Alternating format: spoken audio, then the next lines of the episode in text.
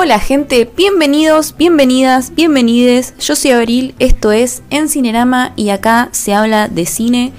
Volvemos después de... Hace rato creo ya, ya hace un par de semanas que no vuelvo a grabar un episodio. El último que grabé fue el de Boogie Nights. Y bueno, no había grabado episodio básicamente porque no había encontrado nada que diga, tengo ganas de hablar de esto.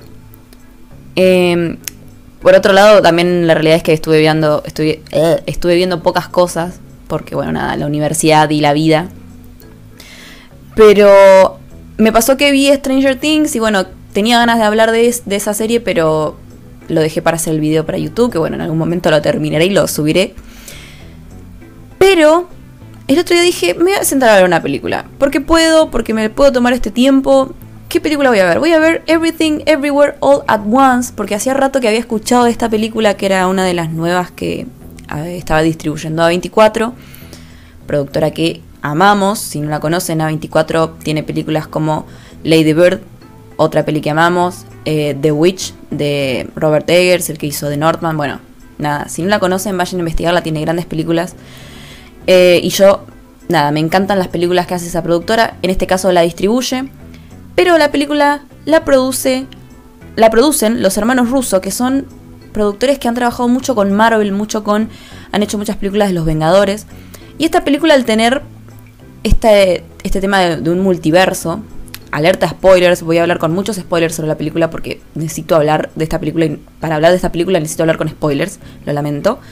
La película trata sobre un multiverso, igual eso se ve en el tráiler, pero bueno, no importa. La película habla de los multiversos y la estética que muchas veces le dan a esto de los multiversos se parece mucho a lo que se usa en, en Doctor Strange, no sé el nombre del, personaje.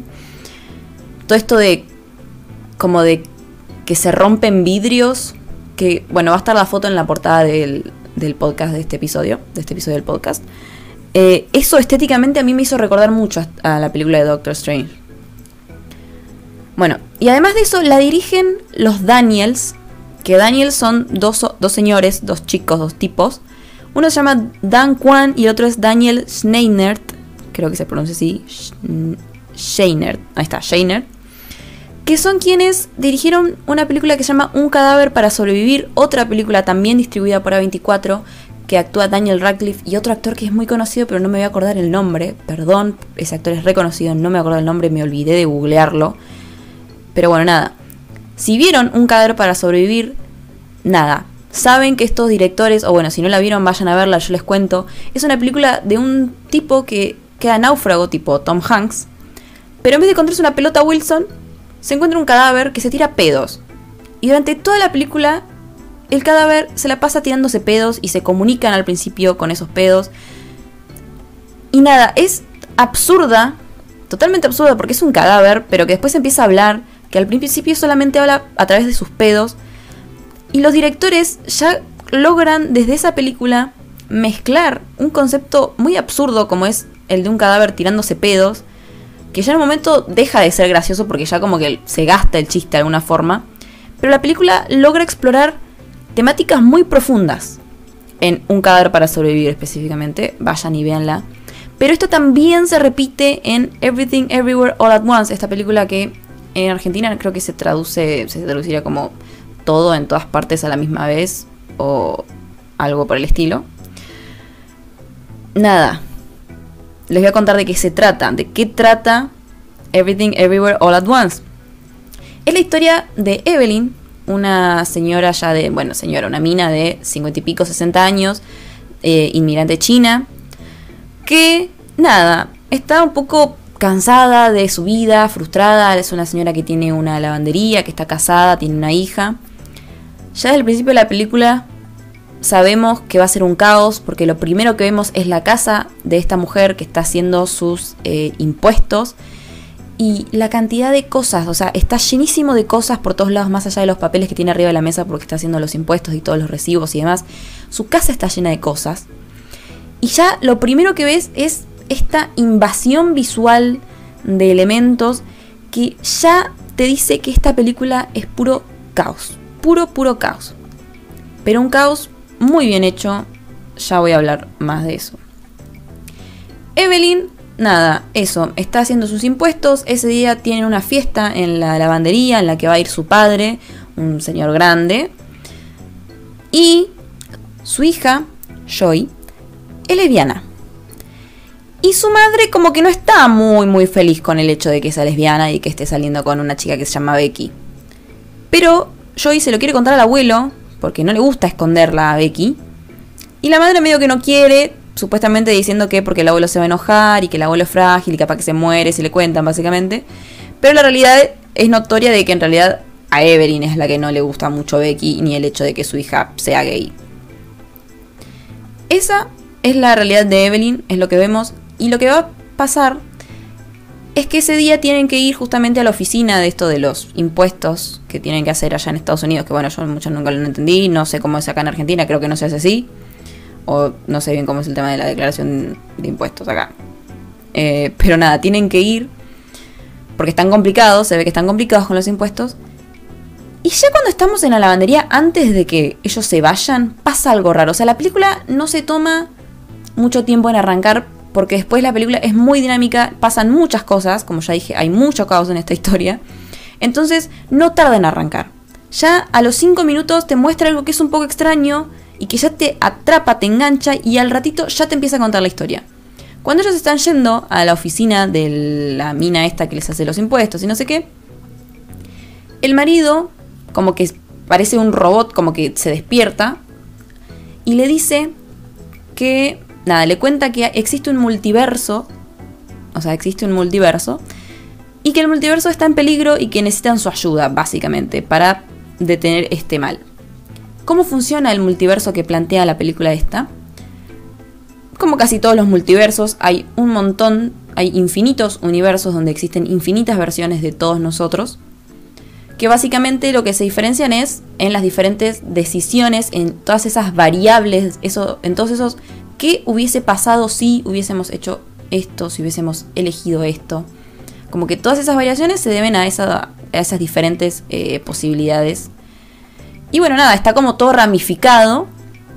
Y nada, cuanto más diferentes son las decisiones que tomamos, y más diferentes son como los destinos de cada universo, se van alejando en esta ramificación, ¿no? Si por ejemplo tenemos el mundo A, eh, los hermanitos son el A1 y el A2, en el que en el A1, por ejemplo, nosotros en vez de elegir tomar Coca-Cola ayer a la noche, elegimos tomar gaseosa y en el A2 elegimos tomar agua. Como que esa es la pequeña ramificación, no sé si me explico, creo que se entiende. Y básicamente, bueno, eso. Cuanto más diferentes son los resultados del universo, más lejos están.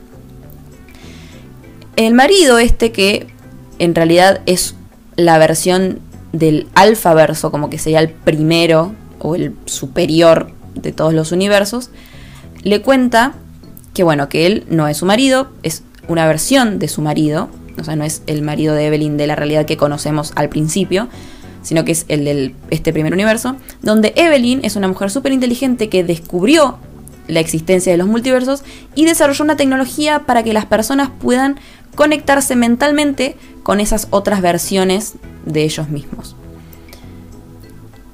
Pero lo gracioso es que para que la gente se pueda conectar con estas versiones de una manera mentalmente sana, psicológicamente sana, que no les dañe su, su psiquis básicamente, es, bueno, además de que se tienen que concentrar, tienen que hacer algo completamente random, o sea, literalmente algo aleatorio que hay muy pocas probabilidades de que esa persona lo haga. Por ejemplo, hay muy pocas probabilidades de que yo agarre mi teléfono y lo reviente contra el piso porque es algo que yo aprecio. Pero si yo me quisiera conectar con una versión de mí específica, yo tengo que hacerlo. Pero en la película esas decisiones aleatorias son completamente absurdas, locas. Hay una escena en la que unos tipos... Porque ¿qué pasa? Aclaración.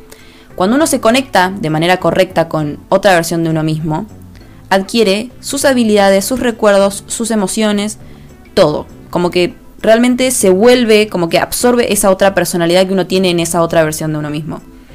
Entonces constantemente durante la película van surgiendo diferentes necesidades, lo cual es como un recurso muy bien usado esto de, por ejemplo, hay una escena en la que la mina necesita saber pelear, entonces tiene que conectar con una versión de sí misma que sabe pelear, que sabe karate.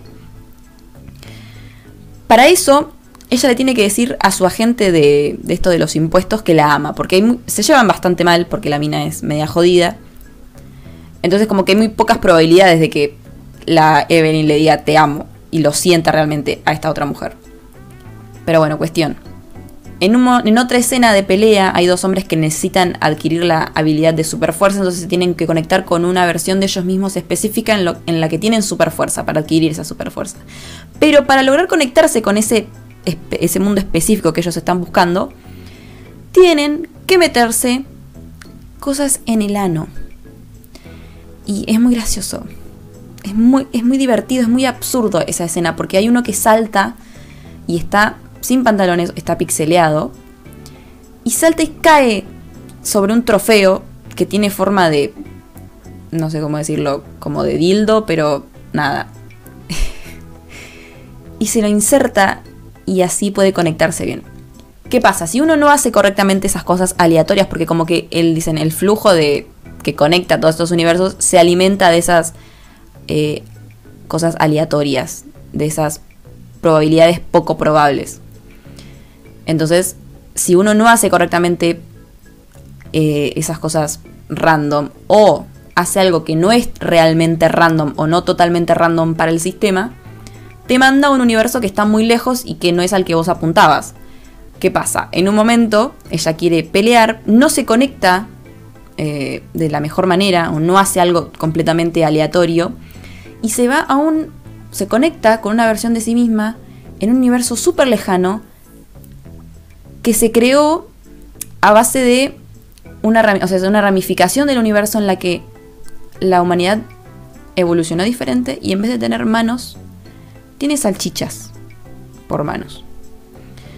Lo cual es absurdo, es grotesco, es prácticamente, es casi escatológico el, humor que, que, maneja en un momento en la escena de esa gente con manos de salchicha. Pero no, no es totalmente escatológico como lo que uno piensa, no importa. Es muy absurdo. Pero lo más loco es que cuando presentan este universo, muestran una parodia de una escena de 2001 de Odisea en el Espacio, la película de Kubrick. Vieron la escena de, bueno, si vieron Odisea en el Espacio o bueno, conocen la referencia, la escena de los monos, cuando uno le pega al otro con un, con un cacho de, de hueso, que es como la siguiente evolución del, del, de ese simio, digamos, la que descubre la violencia o, como, o las herramientas en general. En este caso, lo que descubren es lo positivo de esos dedos de salchicha, que le está pegando a otro con sus dedos de salchicha. Y es como que toman una película muy conocida, una referencia muy específica, y la transforman en algo absurdo y es, es, es delirante, es completamente genial. Me fui de las ramas de que estaba contando de qué trataba la película. Pero bueno, nada, es que esta película es así. Es dinámica, es caótica, como ya lo dije. Eh, cuestión, necesitan que Evelyn los ayude a parar este mal, porque ¿qué es este mal? La Evelyn del universo alfa, o sea, la Evelyn esposa del marido que fue a buscar a la Evelyn del mundo original que nosotros conocimos, que fue la que creó esta tecnología para viajar a través de, las mentes de nuestras versiones de nosotros mismos, eh, ella empezó o ellos en ese mundo empezaron como a entrenar jóvenes en esta tecnología de saltar de universo, de versión de uno mismo en, uno mismo, de universo en universo. ¿Y qué pasó? Presionó a su hija, presionó a Joy para que logre aprender porque vio que ella tenía potencial para ser una buena saltadora de universos, por así decirlo. Y en esa presión que le ejerció a su hija, le quebró la psiquis, básicamente. ¿Qué le pasó? Joy se rompió y se conectó su mente con todas esas infinitas posibilidades, todas, y todas esas infinitas variaciones de sí misma, lo cual la volvió mala. Básicamente la volvió mala. Y la está buscando a Evelyn por cada universo y como que la está matando, básicamente, y está tomando seguidores porque creó una dona, que es como de las pocas cosas de la película que medio que no terminé de entender que la dona es como una especie de agujero negro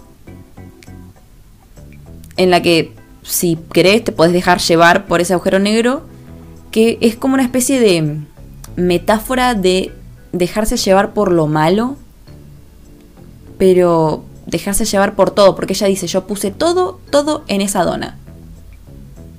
Raro, no, la película no se para en explicar detalladamente esas cosas que tienen que ver con el lado más de ciencia ficción de la película. ¿Por qué? Porque la película, en el fondo, de lo que habla es de la relación entre Evelyn y Joey. De esa relación madre-hija que está dañada por el rechazo que tiene la madre, un poco de su hija, pero de su vida en general. De que ya está frustrada y que no está feliz con lo que eligió, con lo que es. La película habla de esto, de, de las elecciones que nosotros hacemos en la vida, de los arrepentimientos que tenemos, del que hubiera sido sí. Porque cuando Evelyn descubre que ella si se iba, si no se iba con su marido, porque ya se fue con, el marido, se fue de su casa cuando era joven, y bueno, compraron la lavandería y pusieron el negocio y tuvieron a su hija. Ella cuando se conecta con una de sus versiones de sí misma, con esta versión que sabía karate, que sabía pelear cuando ella lo necesitaba, descubrió que esa versión de sí misma es una versión que no se fue con su marido, sino que se quedó en su casa, que un día la atacaron en un callejón, una mujer la salvó, la entrenó, le enseñó karate, y cuando aprendió karate, la contrataron para ser actriz de películas de acción. Entonces es una mujer súper famosa, con otra vida.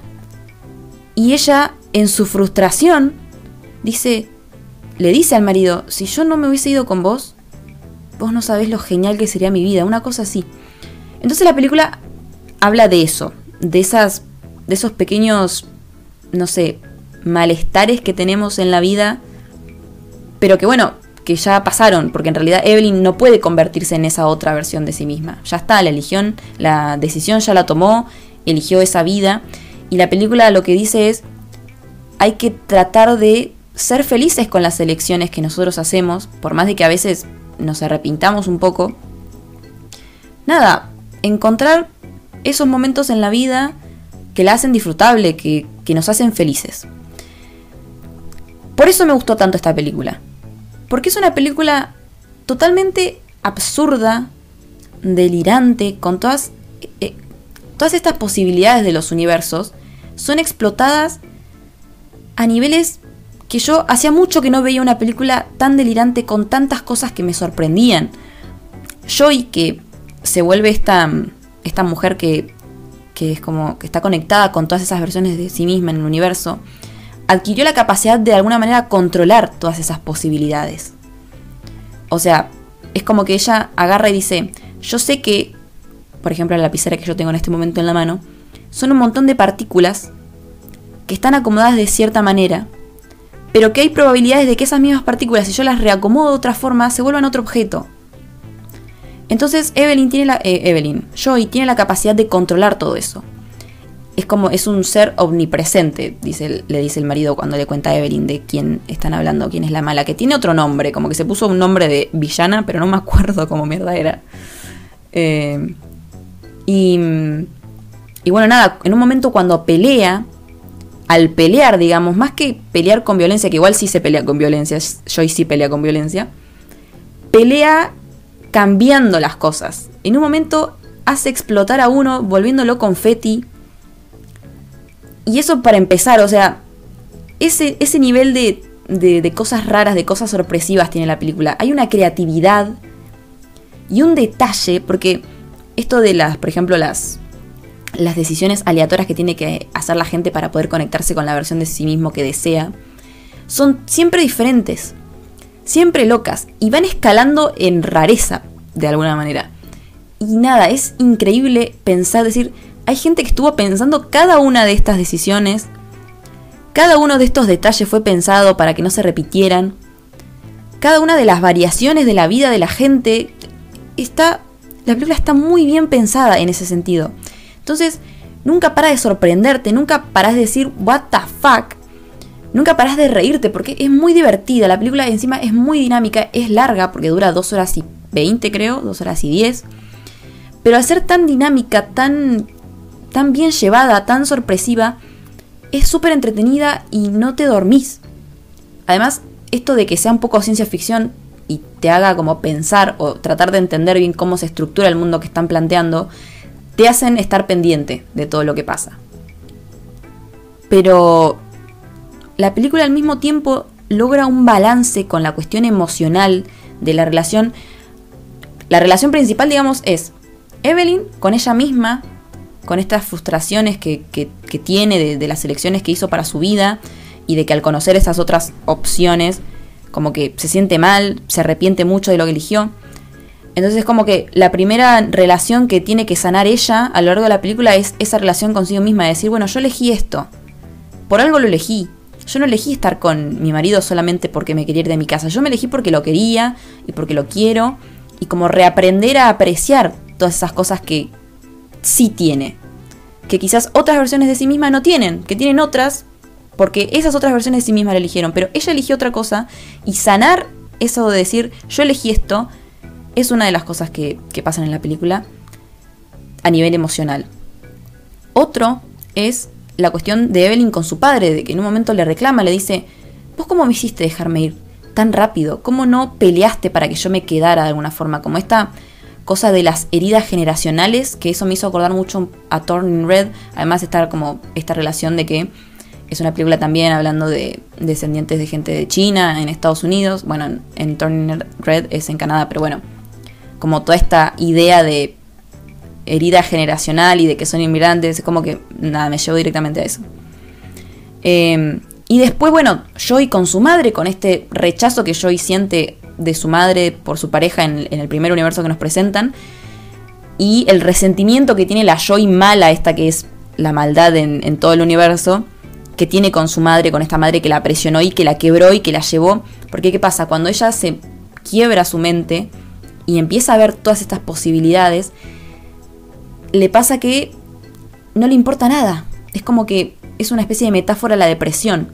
Como que no importa nada. ¿Por qué? Porque ella conoce todas las probabilidades. O sea, yo no, importa que yo haga esto. Porque qué significado tiene si están todas las otras posibilidades. Es como una idea un poco rara esto de, tener conciencia de todo.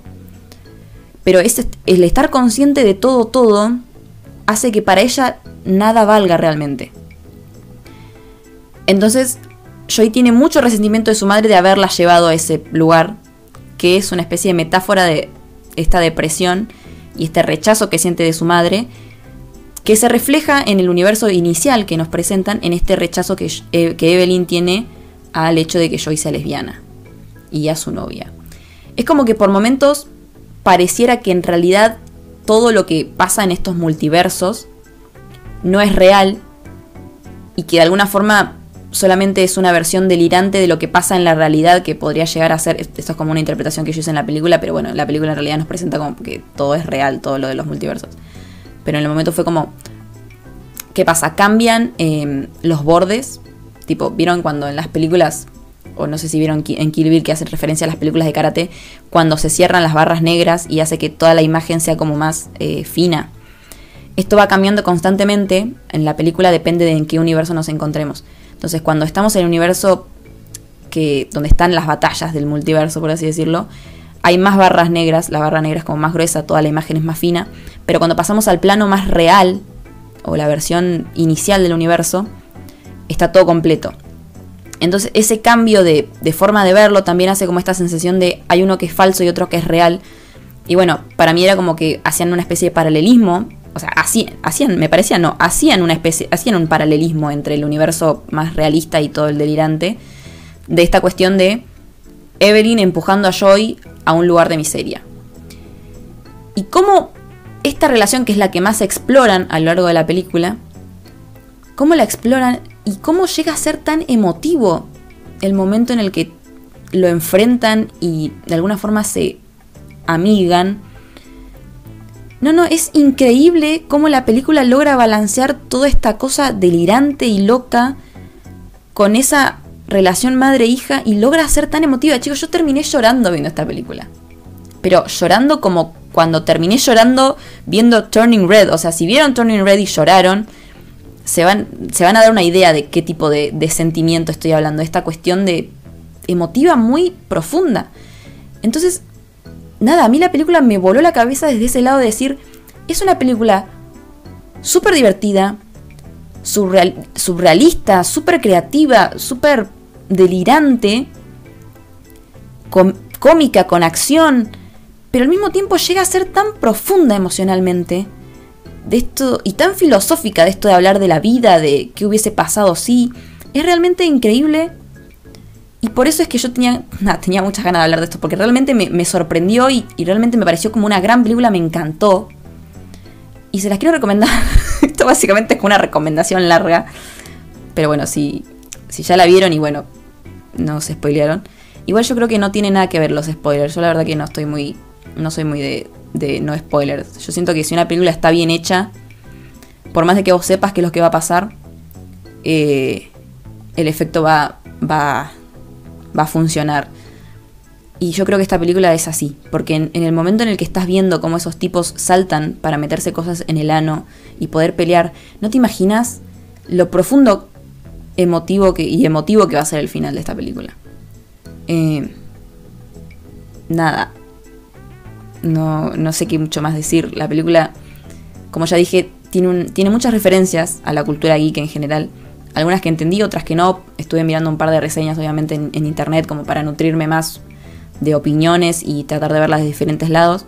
Pero bueno, en casi todas coincidíamos con esto, de que es increíble y es sorprendente lo original que es la película y lo emotiva con lo loca que es.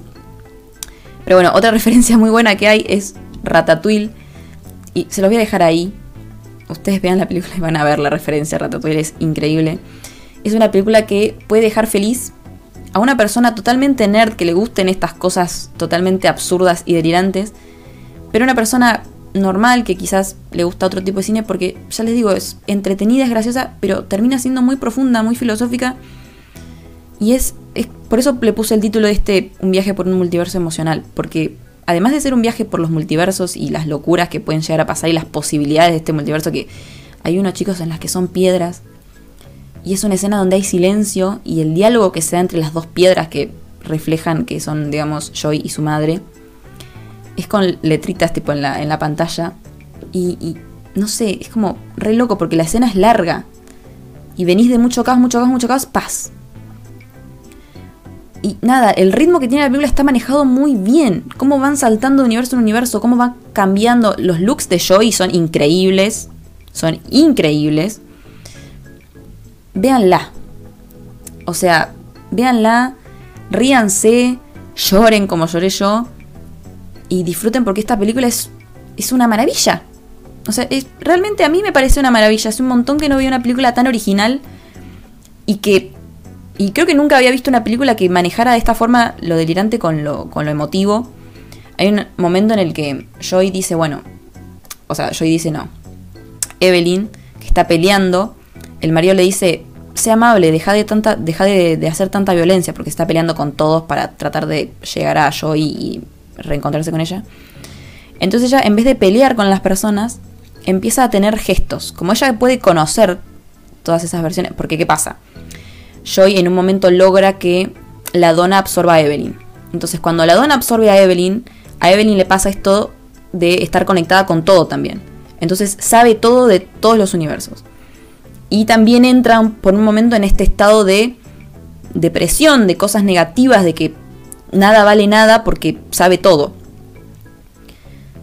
Y en ese momento, se, como que tiene un momento de iluminación cuando el marido le dice, sea amable, y ahí ella empieza a repensar y se acuerda de esto de por qué lo eligió al marido.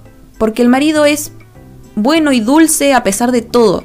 Que al principio es una de las cosas que ella le molestaba, porque ¿qué pasaba? Iban a la reunión con la mina de los impuestos y ella dice, esta mina que nos quiere sacar el local y él va y le hace masitas y le lleva, bueno, le regala galletitas caseras.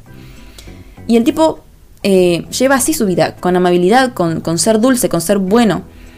Y ella como que tiene un momento de iluminación se acuerda que lo ama por eso y empieza a tener gestos de amabilidad con la gente en vez de pelear. Por ejemplo, a un hombre que al principio de la película lo conocemos una versión de él que es un, cliente de la lavandería que tiene Evelyn que le dice mi mujer tenía ese mismo perfume que usas vos no sé qué entonces agarra a Evelyn como que hace aparecer un perfume de esos y se le echa en la cara y el tipo como que se calma y así hay un momento que el gesto de amabilidad con uno que vio que le gusta el sadomasoquismo es ponerle una bola en la boca y darle cachetadas en el culo. No, no, no.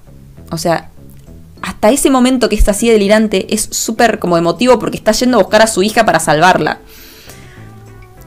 Eh, bueno, y en todo este momento de hacer cosas amables por la gente, quiere hacer algo amable por la mina esta de, la, de los impuestos. Y hay un universo, en este universo donde tienen dedos de salchicha, en la que ellas como que son pareja. Entonces, cuando ella quiere hacer su gesto amable, como que se conecta con esa otra versión de, sí misma en la que es como pareja de ella. Y tiene un, hay como una escena muy romántica, que no llega a ser sexual, que sigue siendo delirante porque chicos tienen manos de salchicha y hacen las cosas con los pies. O sea, entra un poco el fetiche de los pies, no sé, es un poco raro. Pero logra tener un balance entre lo romántico, emotivo y lo delirante de la situación que es nada. Es increíble, realmente increíble la película, de verdad. Una bestialidad que no sé si se va a repetir en mucho tiempo una película así. Para mí, a mí que me gustan las películas raras, o sea, raras en el sentido de esto, de, de delirantes y de surrealistas, que maneje así tan bien la cuestión emocional y la evolución de los personajes, y así es filosófica, no se va a ver mucho tiempo. Así que se las recomiendo mucho. Si vieron la película, me van a entender. Si no la vieron, vayan y véanla y disfrútenla porque realmente es increíble. Everything, Everywhere, All at Once. Es una película de este año. No sé si va a estar en la temporada de premios, porque no es una película de premios, es una película que es para el público, para que el público la disfrute y quede en la historia como parte, como una película de culto yo creo que esta película va a ser parte de la cultura pop y si no es parte de la cultura pop, voy a hacer que sea parte de la cultura pop. Porque esta película también está hecha a partir de la cultura pop. La referencia a la cantidad de películas que hay es increíble, la influencia. Si ustedes vieron Scott Pilgrim vs. The World, les va a hacer acordar esta película a esa película. Si vieron Kill Bill o películas de karate, yo la verdad que no vi películas de karate, pero vi Kill Bill y sé que la película de Kill Bill está muy eh, inspirada en, películas viejas de karate y artes marciales. Eso también se ve un montón a películas de ciencia ficción. La verdad que es, nada, es una joyita. Está en streamio. Yo no sé si en Argentina va a estrenar este año en cines. Si ya, si ya estrenó, bueno, me la perdí. Si va a estrenar, me encantaría ir a verla al cine, así que ahora voy a investigar y ver qué onda. y de última les aviso en el post eh, cuando suba, porque voy a subir un post seguramente sobre esto para avisarles que subí el episodio del podcast. Eh, nada, si la estrenan más adelante, yo se las recomiendo que la vayan a ver al cine, que esperen.